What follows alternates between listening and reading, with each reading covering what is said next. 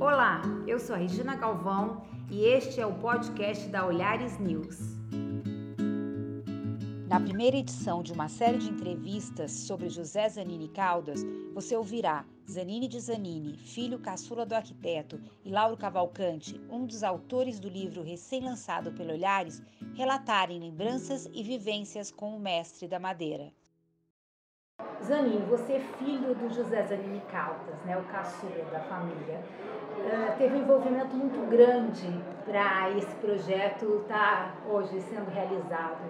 Como que aconteceu é, essa vontade e quanto tempo ela demorou para se concretizar? De fato, eu acho que essa, esse projeto que foi realizado, enfim, que é apresentado hoje, era quase que uma vamos chamar de quase que uma obrigação social, assim, de poder é, dividir né, o tanto é, de riquezas que foram desenvolvidas, exploradas, desbravadas, é, em relação à própria cultura brasileira, de uma forma geral, nesse percurso né, que, que o Zanini é, se dedicou, na verdade, a, de uma forma, de um lado muito bom, a vida dele era trabalho e esse trabalho era o prazer dele. Então, é, o resultado é, dessa quantidade de, de informações que esse livro ajuda a trazer é, é que era grande,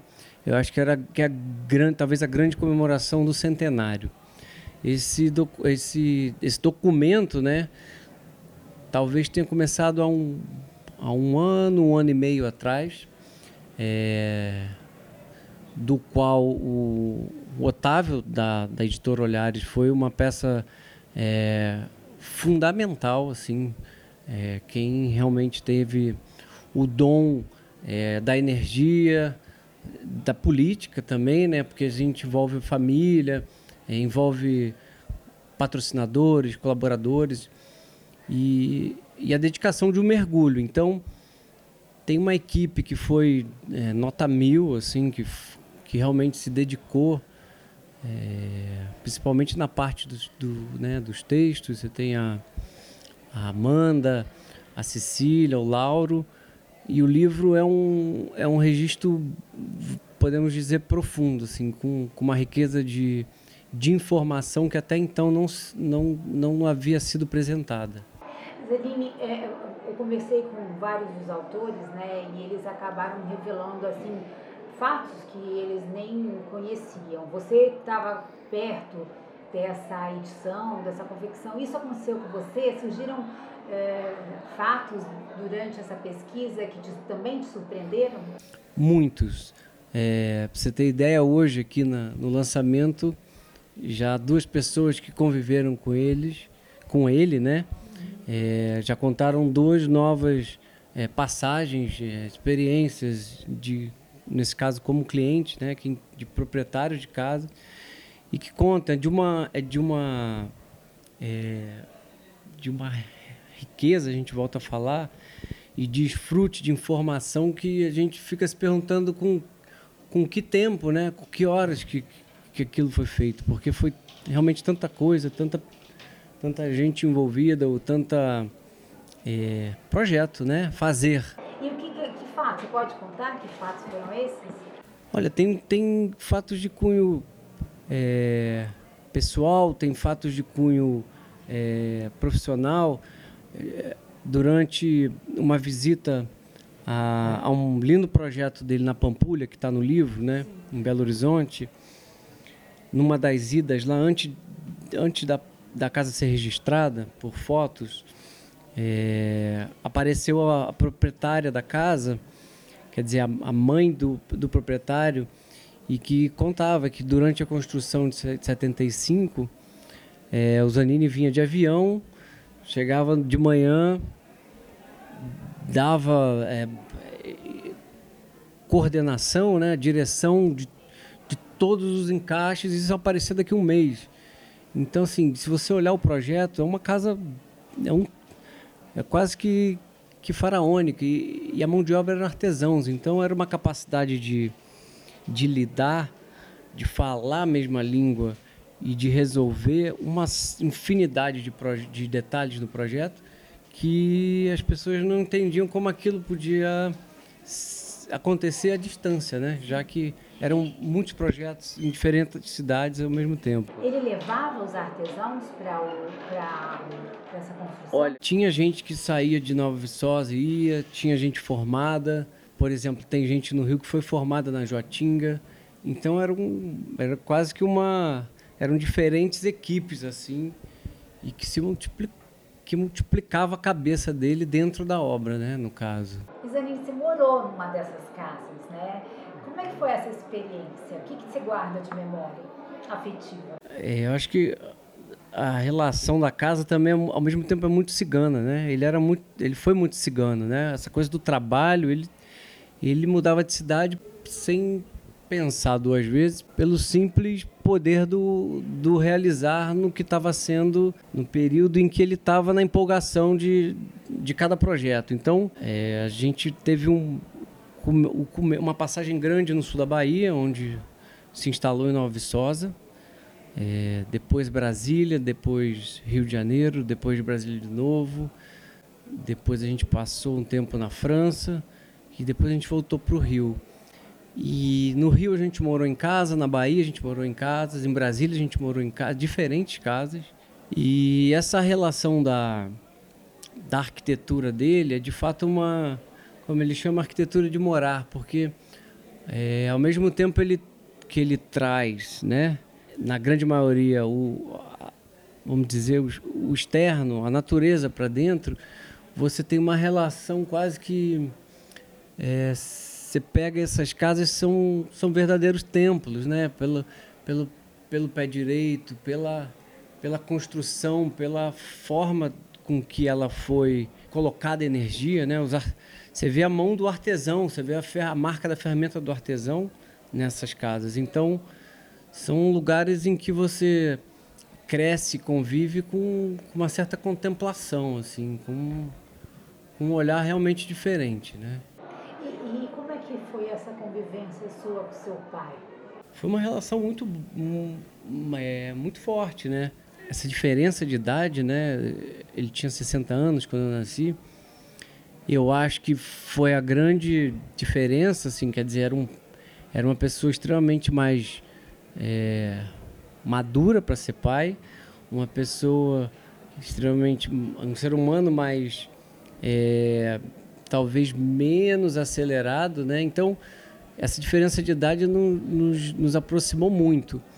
E eu também acredito que, naturalmente, é, a gente não teria tanto tempo de convívio, né? Porque uma pessoa com 60 anos, enfim, então foi uma foi um, é, de uma intensidade muito forte, porque ele fazia questão de realmente me carregar para todos os lugares. E isso foi uma escola, uma é, uma carga de informação que cada tempo que eu que passo, né, eu consigo realmente dimensionar cada memória visual, enfim. Eu lembro de uma das vezes que você contou de, de lá em Brasília, se eu não me engano, do seu pai acordar muito cedo é. né, e começar a rascunhar já é. o trabalho. É. Ele fazia isso. É, era do essa inquietação era constante. Era uma pessoa que realmente dormia pouco, até porque é, para fazer tudo que ele fez, ele não tinha outro jeito senão dormir pouco. Mas ele realmente acordava na madrugada e eu acho que era um momento que, era um, que a cidade estava silenciosa, eu acho que tinha essa coisa de olhar para dentro e era essa hora que ele debruçava no, no milimetrado, né? Você vê que era um, um, uma constante inquietação do, da criação, que era é, impressionante a, a diversificação e o tempo de detalhamento de cada, de cada móvel, de cada casa. De, na mesma casa você, você não, não se repetia os detalhes de telhado, ou de guarda-corpo, ou de mobiliário, ou de piso. Então era assim, era de uma fertilidade criativa impressionante essa ligação que você falou que você teve com seu pai, Hoje em dia, na, na sua oficina, você mantém ali o marceneiro que trabalhou muito próximo do seu pai, né? É, o, o, que que... Como é o nome dele? Reduzindo Vieira, é. O que que o Reduzindo te conta, assim? O que que é essa é, essa aproximação tão grande que eles tiveram, né? Ele te traz também de sabedoria para o seu trabalho. É, o Reduzindo Vieira ele foi formado, né, pelo na Joatinga, trabalhou durante 30 anos e hoje ainda restaura as casas.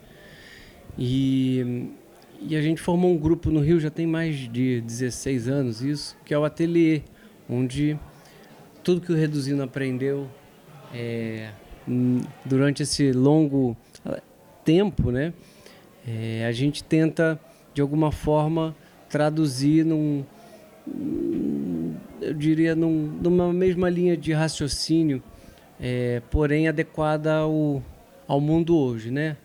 Então a gente tem trabalha com madeira de demolição e é engraçado porque você percebe muita, é, vamos dizer, trejeitos, talvez, mas muita linha de raciocínio do meu pai no próprio Reduzindo, porque é, vamos dizer que, é uma, que era uma, uma personalidade muito forte, né? E não tinha como não, ou de forma mais intensa ou menos, ser influenciado, porque é, não, não só era uma pessoa muito admirável, né? profissional, ser humano, mas era de uma generosidade muito grande. Isso é, era muito comovente de conviver. Então, se, as pessoas que, que tiveram esse, essa oportunidade, os clientes, os amigos, sempre quando falam dele, falam com muito carinho, porque existia uma algo de especial nele que era o que ele transmitia e que hoje a gente consegue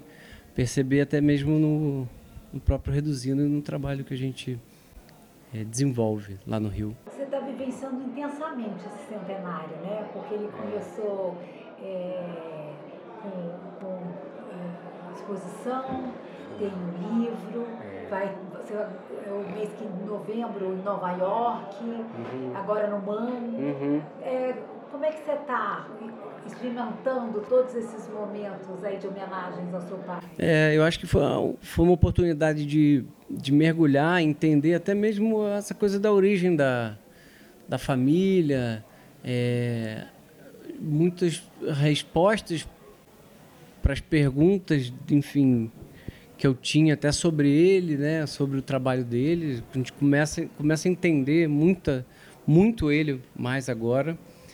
E são ações que não terminam por aí. A gente está junto com o patrimônio histórico do Rio tombando alguns projetos. A gente está junto com, é, com Centro Jorge Pompidou de Paris entrando parte do trabalho para o acervo. Então virou, virou uma data comemorativa, mas em que a gente põe é, realmente na altura que deve ser, que a gente acredita o o, o legado. Você acha que seu pai tem um reconhecimento que merece no Brasil? Eu acho que tem, eu acho que cada vez mais, porque cada conforme a gente vai é, oferecendo informação, divulgando, isso vem sendo é, de uma forma muito agradável, sendo abraçado, né? A gente tem mais acesso à informação hoje, também mais fácil mas é, vale reconhecer que a França foi talvez um país que ele que de uma forma mais profunda e talvez mais rápida soube reconhecê-lo. No Jorge Pompidou, o que é que vai acontecer ali? Maquetes que eu, que eu tenho é, dele estão sendo doadas para o acervo do Pompidou. Zanin, você descobriu, redescobriu, fez a redescoberta de Belmonte, onde seu pai nasceu, né? Você está fazendo um projeto grande lá com o Museu da Cadeira, com o museu que você quer inaugurar do seu pai. Eh, como que está sendo essa experiência e como que ela está seguindo? É um processo longo e desafiador, mas que, assim como, como a obra dele, né, não, não, uhum não tinha nada muito fácil, né? Eu digo, o desafio era talvez fosse o grande a grande chave. A gente está num processo que, que que flui dentro do com um projeto maior que é esse museu e de e de fato na cidade natal por uma série de significados, por Belmonte ser um lugar é, importantíssimo dentro da história do Brasil e que, e que não é de fato tão é, sabido, mas é, vai ser lá um ponto de pesquisa importante, é, de importância mundial, é, de arquitetura e do mobiliário é, dessa obra deixada por ele e que a ideia é que tenha um desfrute muito grande nacional, é, a começar pelaquela região do sul da Bahia. Ah, você equivale à obra do seu pai na arquitetura, na do design? Você acha que elas se equivalem? Ótima pergunta. Eu acho que, que sim, porque em ambas ele criou um estilo muito forte, né? Vamos chamar de estilo. Ou ambos ele deixou um olhar brasileiro de muita personalidade. Gente, assim como no mobiliário e na arquitetura, a gente pode dizer que ele deixou uma, um, uma assinatura muito forte também no paisagismo. Né? Dentro desse livro, é, a gente constata que em Brasília, né, com o que eles chamavam de arranjo de flores do cerrado, passou a ser parte da cultura da cidade. Então, é, ele deixa essas, essa herança não só na arquitetura, mas no mobiliário, mas também no paisagismo. Zanini, é interessante notar que seu pai parece que todo lugar que ele passava ele deixava uma semente, né? É, e, e, isso reverbera até hoje. Agora, na Joatinga, por exemplo, surge uma questão com o Lauro de que alguma, daquele é, conjunto arquitetônico ser preservado. Essa é uma preocupação que você tem? Você está envolvido em preservar isso e tornar aquilo uh, intocável? Sim, existe um esforço junto até mesmo com o patrimônio do Rio de preservar algumas das casas. Não é, um, não é uma ação simples, né? Mas a gente está conseguindo, é, inclusive já tivemos o, a, a assinatura do prefeito para essa incursão. Vai acontecer, mas não na dimensão que a gente gostaria. Zanini, como é que você gostaria que seu pai fosse lembrado pelas futuras gerações?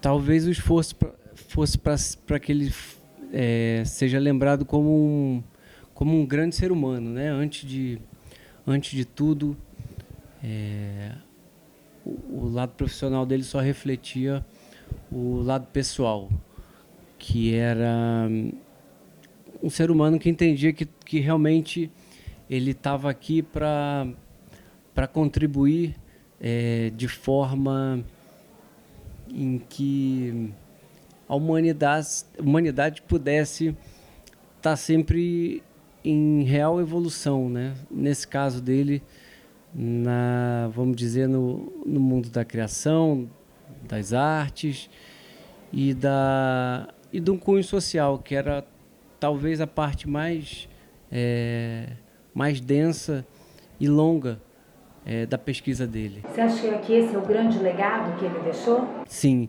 ele desenvolveu um trabalho muito grande né, em relação à habitação popular e isso de fato não, não, não tem tanta é, divulgação quanto as belas casas na Joatinga ou pelos mobiliários né, colecionáveis mas a pesquisa dele foi longa e foi muito intensa assim. Ele viajou lugares pequenos de difícil acesso é, pesquisando conversando com com moradores com pessoas que eram é, realmente conhecedoras dos problemas né dos problemas reais e lutou muito. Ele fez fez uma cartilha para habitação ele eu lembro que ele conseguiu verba do governo suíço uma vez para construir é, duas mil casas no Rio, é, mas que não foi adiante por uma série de problemas maiores, políticos, enfim.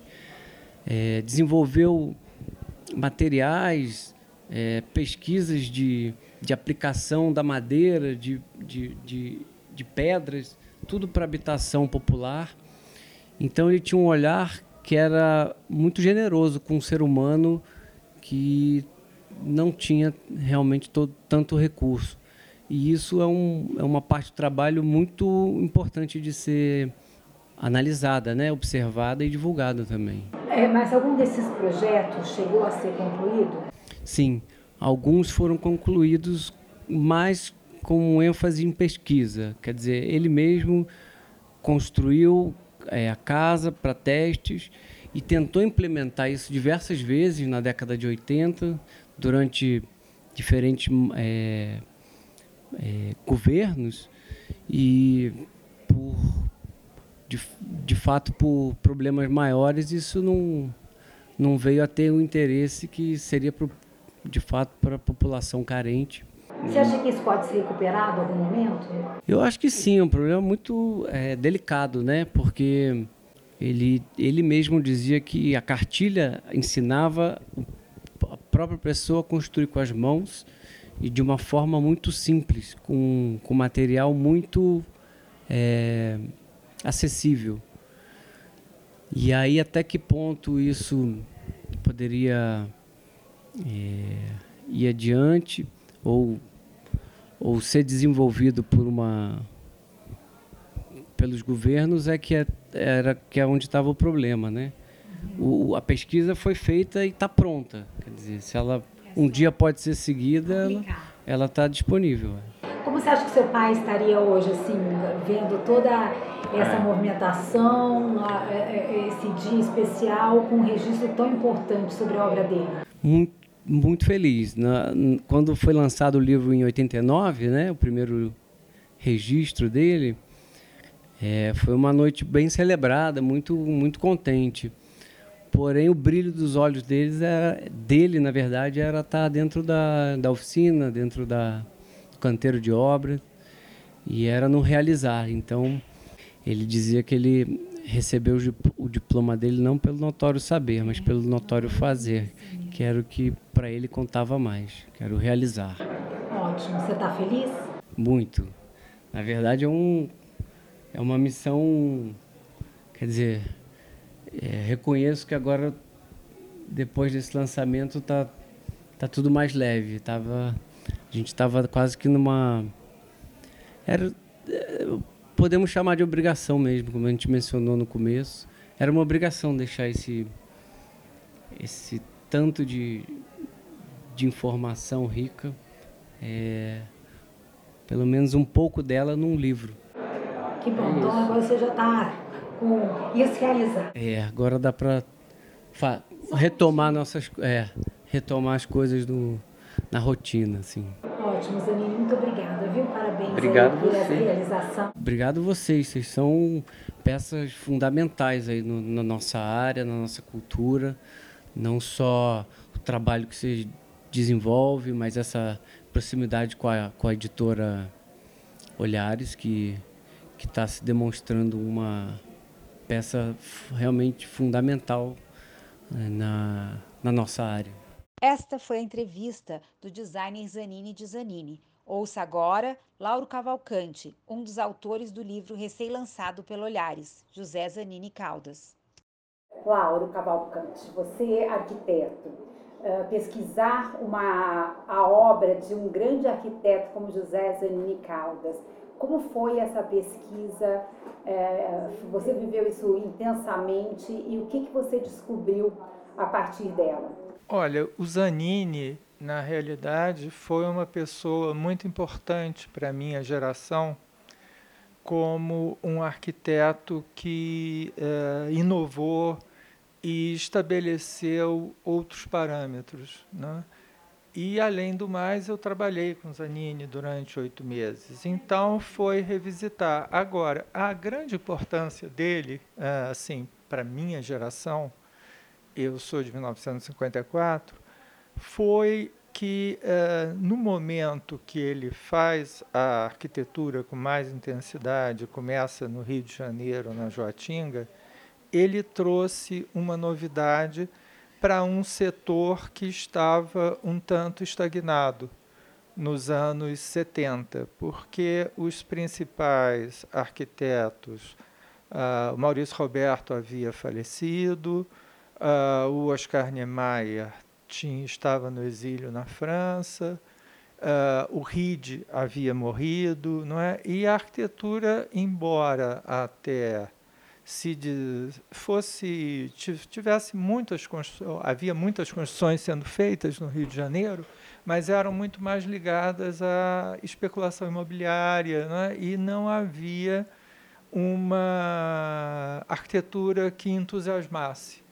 A arquitetura do Zanini ele surge uh, unindo várias questões, né? como por exemplo a questão do espaço moderno, mas as referências à morada paulista, a experiência dele como maquetista foi fundamental para ele eh, penetrar no conhecimento do espaço moderno.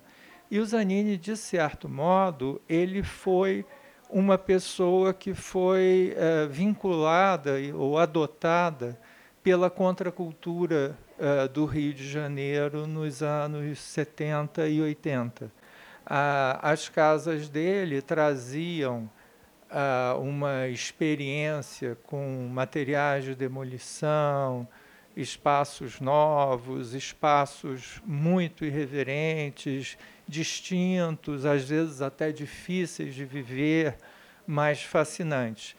E eu conheci a arquitetura do Zanini primeiro através da Lígia Pape, da artista, né? eu fui aluno, depois assistente dela, e ela era apaixonada pela arquitetura do Zanini, exatamente por isso que estou te falando, pela novidade que trazia. Por outro lado, né, o Zanini, quer dizer, várias atrizes, atores, uh, ocupa, foi, foi o público primeiro das casas do Zanini. Então, Odete Lara, por exemplo, foi uma das primeiras a ter casa, Florinda Bulcão, e a, a lenda do Zanini como contracultura ainda aumenta mais quando o Cat Stevens aluga a casa da Odete Lara e mora no Rio de Janeiro durante um extenso tempo, seguido pelo Mick Jagger, que uh, passava verões alugando a casa da Florinda. Então, isso tudo, uma um pioneirismo na questão da madeira, né? de você não só usar a madeira, como você se preocupar em replantio, né? em, em fazer uma racionalidade. E, e, também outro aspecto interessante, enquanto o Rio estava sendo rasgado pelas obras do metrô, o Zanini aproveita ah, o material de demolição né, desses sobrados no centro, em Botafogo, na área da Cidade Nova, e reutiliza esse material. Lembrando que a arquitetura moderna havia praticamente eliminado a questão da história e do tempo. Né? Era uma perspectiva apenas de construção para o futuro. Então, essa ressignificação de elementos da arquitetura também foi uma questão muito inovadora né, para a minha geração e muito inspiradora. Eu trabalhei no Museu de Arte Moderna, chefiei um departamento de arquitetura, no qual eu fiz três exposições. Uma retrospectiva do Niemeyer, que estava voltando do, de Paris, uma retrospectiva do Sérgio Bernardes, que era muito ousada e conceitual, e o Zanini eu chamei e ele optou por fazer uma construção em frente ao museu, demonstrando como casas menores podiam ser feitas de um modo racional, mas também muito bonitas. Então, a minha ligação com ele, né, quer dizer, além de para a minha geração ele trouxe uma, uma informação importante, nova, também teve essa, essa proximidade, né, que durante nove meses eu trabalhei com ele. Agora, Lauro, o Zanini não era arquiteto, ele nunca frequentou uma academia, né, a universidade. Sim. Mas ele teve esse importante trabalho que você citou de fazer maquetes para os grandes arquitetos uhum. modernos né, do Brasil. Isso, como você acha que influenciou a arquitetura? Qual a importância desse fato para o que viria depois? É, olha, ele na realidade, né, quer dizer, é, por exemplo, os modernos cariocas, nenhum foi dar aula na universidade, que era dominada por conservadores. Então, o Zanini teve muito mais contato com eles, né, com Ride, Niemeyer, Roberto, Bernardes, Lúcio Costa, do que a maioria dos arquitetos formalmente é, diplomados. Né? E aqui em São Paulo, embora aqui a universidade tenha persistido com uma escola mais consistente, mas o Zanini também não fazia maquetes para o Bratic, enfim, é, para o Reno Leve. Então, na realidade, ele teve uma formação até privilegiada, né? porque as maquetes, é importante que se diga também, elas não eram maquetes para venda ou para exibição, eram maquetes que eram usadas no processo construtivo. Então, muitas vezes, né, os arquitetos percebiam problemas estruturais que deviam ser sanados através da maquete e conversavam isso com, com Zanini. Né? Então, ele teve uma formação muito sólida. E quando efetivamente ele começou a transformar então maquete realmente em projeto de grande escala? Olha só, ele chegou a fazer uma casa para ele em Brasília. Penso que aqui em São Paulo também ele fez uma pequena construção. E mas isso vai vai ganhar assim mais densidade e, e uso, né? Uh, nos anos final dos anos 60, início dos anos 70 o Zanini ele cai no gosto né, da elite, primeiro carioca né, e depois de outros lugares. Então, de certo modo, era uma elite progressista que estava disposta a tentar novas experiências de viver, espaços contínuos em vários níveis, né? É, proposições que normalmente, na época, eu acho que mesmo agora o mercado não assimilaria. E por quê?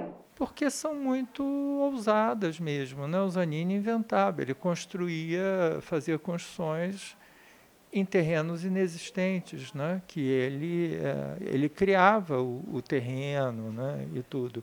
Então, é, é uma arquitetura, essa vertente dele é uma arquitetura de vanguarda para clientes de vanguarda.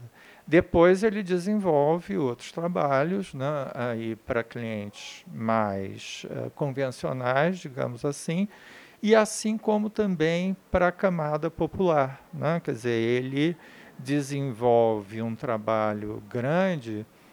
Eu, por exemplo, participei com ele, o período que eu trabalhei, ele estava engajado em fazer postos do Instituto Brasileiro IBDF, né, Desenvolvimento Florestal, com os rejeitos de madeira das carpintarias. Onde isso, lá? Em Rondônia, né, nós chegamos a viajar por Rondônia inteiro e pesquisando nas marcenarias quais eram as peças que uh, normalmente seriam descartadas. Né? E isso limitava o, o vão né, a uns 5 metros, isso era o máximo que se atingia, mas para a habitação popular era o ideal, não era mais do que suficiente. E isso foi adiante? Isso não, infelizmente, que seja do meu conhecimento, não. Foi uma, um projeto. Eu trabalhei com ele nove meses, depois eu fui convidado para trabalhar no patrimônio, né? E então eu trabalhava com ele numa fundação é desenvolvimento e aplicação de madeiras, que era o DAN. E depois eu acho que ele foi para a França, que eu que eu saiba, esse projeto específico do IBDF não, não foi adiante. Né? E Lauro, é, você citou então a Casa de Brasília, né, o início, depois São Paulo, mas como que isso se propagou? Né? Como que ele se tornou, esse grande arquiteto que ele se tornou, é, no início com essas duas casas? Olha, o amadurecimento e a consolidação veio com a criação das casas da Joatinga, né? que foi um bairro novo, que o Rio de Janeiro estava em expansão para Barra. Né? Ele queria construir uma casa e um escritório para ele e ele escolheu exatamente lugares, quer dizer, que as pessoas não pensavam, porque eram, eram belíssimos, mas eram inacessíveis. Né? Então, a partir dali, e uma pessoa muito importante a dar aval ao Zanini foi o Lúcio Costa. Né? O, houve várias pessoas, né? Tom Jobim, por exemplo, mas o Lúcio foi fundamental. Como decano da arquitetura brasileira, né, ele inclusive eh, confrontou o IAB, que queria proibir o Zanini de construir, e ele disse que isso era um absurdo e que ele, Lúcio Costa, se dispunha a assinar todos os projetos do Zanini caso o IAB persistisse com, com essa perseguição. E, e, eu acho que gerou efetivamente uma certa ciumeira corporativa, né? porque você, de repente, tem uma, uma pessoa que tem uma formação. Formação informal é curioso, né? mas teve uma formação não convencional. É, um maquetista que eh, não só inova, revoluciona, como cai no gosto da elite, né? quer dizer, é, eu acho que os arquitetos ficaram corporativamente enciumados. E a Jotinga, qual é a importância desse conjunto arquitetônico? Olha, ele é fundamental, né? É, em primeiro lugar, pela fusão que ele faz de uma arquitetura muito inspirada na morada paulista, que não, não era uma referência dos modernos. Os modernos tinham como maior referência Minas Gerais, Bahia, né, como arquitetura pretérita. E ele, o Zanini, trabalhou aqui em São Paulo, né, ele foi assistente do Luiz Saia no patrimônio. E participou, e o Saia foi discípulo do Mário de Andrade que foi quem trouxe à tona a morada paulista. Então, o Zanini utiliza esses elementos, uma certa secura, um, um rigor né, maior, menos ornamentos do que a mineira, por exemplo, e ele uh, tem a mistura isso com uma concepção moderna de espaço, de volumes, de transparências, e além do mais, ele cria, né, assim, uh, casas em lugares que seriam qualquer outro arquiteto diria que era improvável e de um modo muito bonito porque ele não tocava no terreno, né? Ele uh, ia buscar a suporte a terra, né? Onde quer pedra, onde quer que estivesse mas sem é, fazer platôs ou, ou, desestabilizar o terreno. Né? Então, é uma abordagem também muito ecológica, né? muito apropriada. E, e por que o, a escolha pela madeira? Olha, isso é, até Maria Cecília pode falar melhor do que você, mas é, do que eu, desculpe. Mas é, a madeira acompanha-o desde Belmonte, né, desde a infância, o trabalho. Ele monta na Bahia. Né?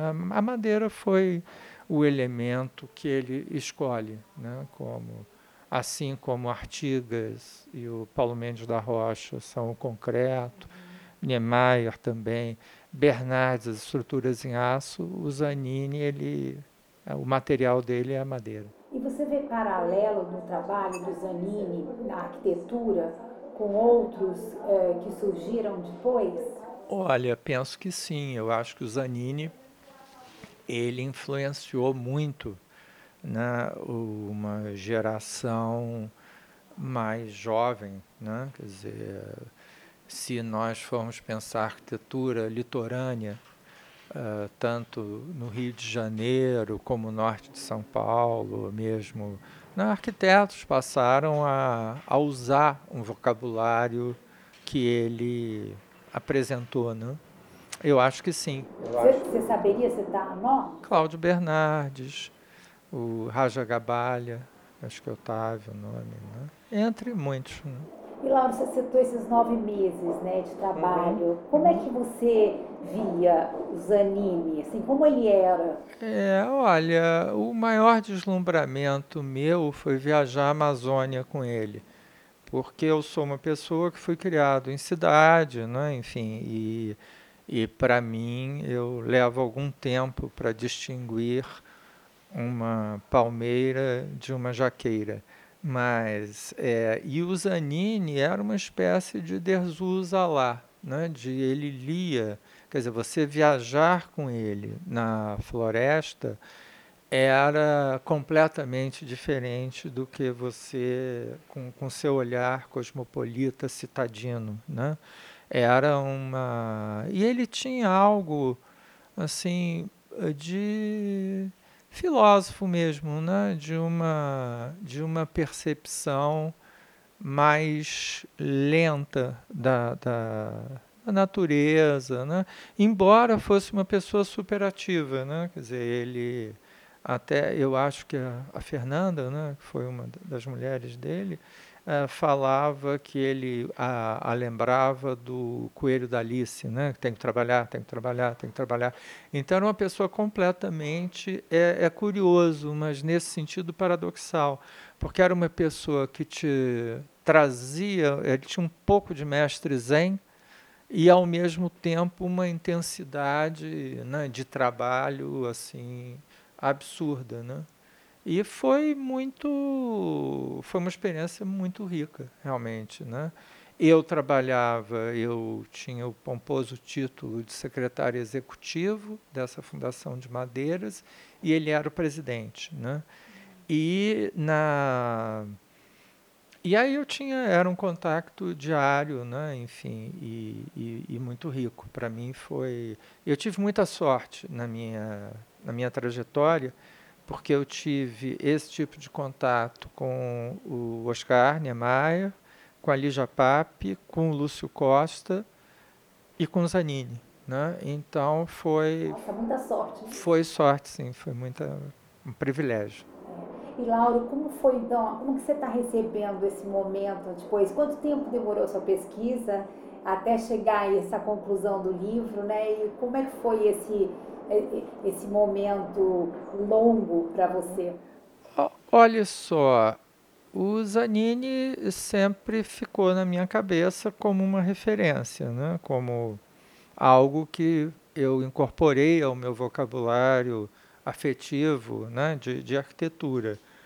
Quando o Otávio né, me convidou para fazer o, o livro, né, que eu acho que foi há uns dois anos, dois, eu achei ótimo. Eu propus que o meu foco fosse a Joatinga né? e uh, também essa experiência da, da desenvolvimento e aplicação das madeiras. Né? Então foi muito saboroso, porque eu, eu escrevo de uma maneira não acadêmica. Né? Eu sou acadêmico, eu fiz doutor, mestrado, doutorado em antropologia, mas eu escrevi uma ficção, né, que também é publicada pelo Olhares, e eu gosto de escrever de um modo mais sensível, né, com, enfim, com memórias, alusões, né? E me interessou muito essa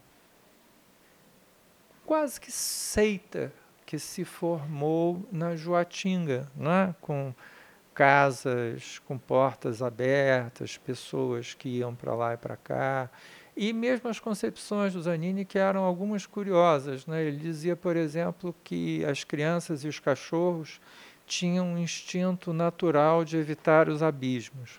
Então ele ah, achava que era melhor deixar um vão livre do que colocar uma, uma cerquinha, porque a criança até podia cair da cerca ou ser atraído pela cerca. Agora, o Tom Jobim tem um depoimento que eu acho delicioso, que ele diz que para ele as casas da Joatinga eram o lugar mais bonito do Rio.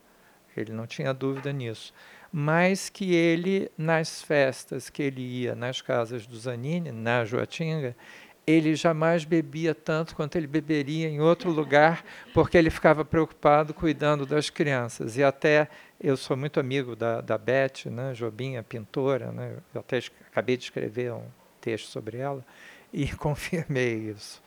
Então é engraçado, mas era isso, era um estilo de vida. Era um estilo de vida de uma geração que passou por Woodstock, maio de 68, né? e que estava disposta a fazer novas experiências de moradia. Outra cliente dele, que foi uma das primeiras, foi a Luísa Buarque de Holanda, né? também, e o Luiz Buarque. Mas era isso, eram pessoas que uh, haviam era uma geração com uma nova mentalidade, né? A Joatinga, quantas casas a gente? Não sei te dizer, não. E, e existem algumas que são mais relevantes que outras, assim? Que tem... Sim, tem a casa que ele chamava Casa da Cuca, né? Que, que com certeza é a casa do Maurício Leite Barbosa, também que foi do Maurício Leite Barbosa, eu não sei com quem está no momento, né? mas eu, eu apontaria essas duas. E você acha que essas casas elas, uh, elas se preservam? Como que está a situação hoje da Joaquim? Eu não sei te falar. Eu sei que o Zanininho, né, eu até fiz um texto uh, pedindo atenção da Prefeitura do Rio de Janeiro para a preservação dessas casas, não é? Porque preocupa, né? por vezes pessoas compram por conta da vista, do terreno e começam a descaracterizar, né? Isso é uma, é uma preocupação. E a prefeitura deu algum retorno? Que eu saiba, não. O Zanininho pode, pode te falar melhor. Tá. Para a gente encerrar, Laura, você teve essa experiência dos nove meses trabalhando com o Zanini, depois você retomou esse encontro com ele numa exposição, né? Em que você estava propondo um, um, outro, vivendo um outro momento com ele. Como é que foi essa exposição e que memórias? Você... Não, na realidade, eu fui trabalhar com ele depois da exposição. Ah, foi? foi, foi. Eu, eu conheci o Zanini através da Lijapap, de uma maneira enfim, social, superficial, e o convidei para ele fazer uma exposição no museu, em mil, Museu de Arte Moderna do Rio, em 1983. A partir dessa relação da exposição que nós nos aproximamos e ele me chamou quando eu saí do MAN para ir trabalhar com ele mas foi e por exemplo uma das dos presentes que o Zanini me deu afora essa viagem na floresta amazônica foi Lúcio Costa. Foi o Zanini quem me apresentou ao Lúcio é, e a partir daí eu fiz a minha minha tese sobre Lúcio e fiquei amigo pessoal dele, né? dele, da família, enfim. Mas esse presente foi o Zanini que me deu. E você acha, Lauro, que o Zanini tem um reconhecimento que ele merece no, no Brasil? Olha, eu penso que sim, e penso também que esse centenário dele, né, com a exposição que está sendo feita, com esse livro, né, que é, é um livro também é, bilíngue né, e copublicado por uma empresa norte-americana, né, eu acho que isso vai trazer mais luz, né, mais foco que ele merece. Né. O Brasil, às vezes, é um pouco amnésico, né? a gente tende a, a esquecer. Então, são muito, muito importantes essas iniciativas. Né? Essas. Porque, por exemplo, a, eu me lembro que em 2001 eu fiz uma exposição quando o Brasil era moderno e um guia de arquitetura uh, sobre modernismo. Até então só tinha os únicos livros publicados sobre modernismo eram um livro do Henrique Mindlin de 56 que não tinha sido publicado em português só em francês inglês e alemão. Havia o Brasil Builds que foi uma exposição do MoMA né?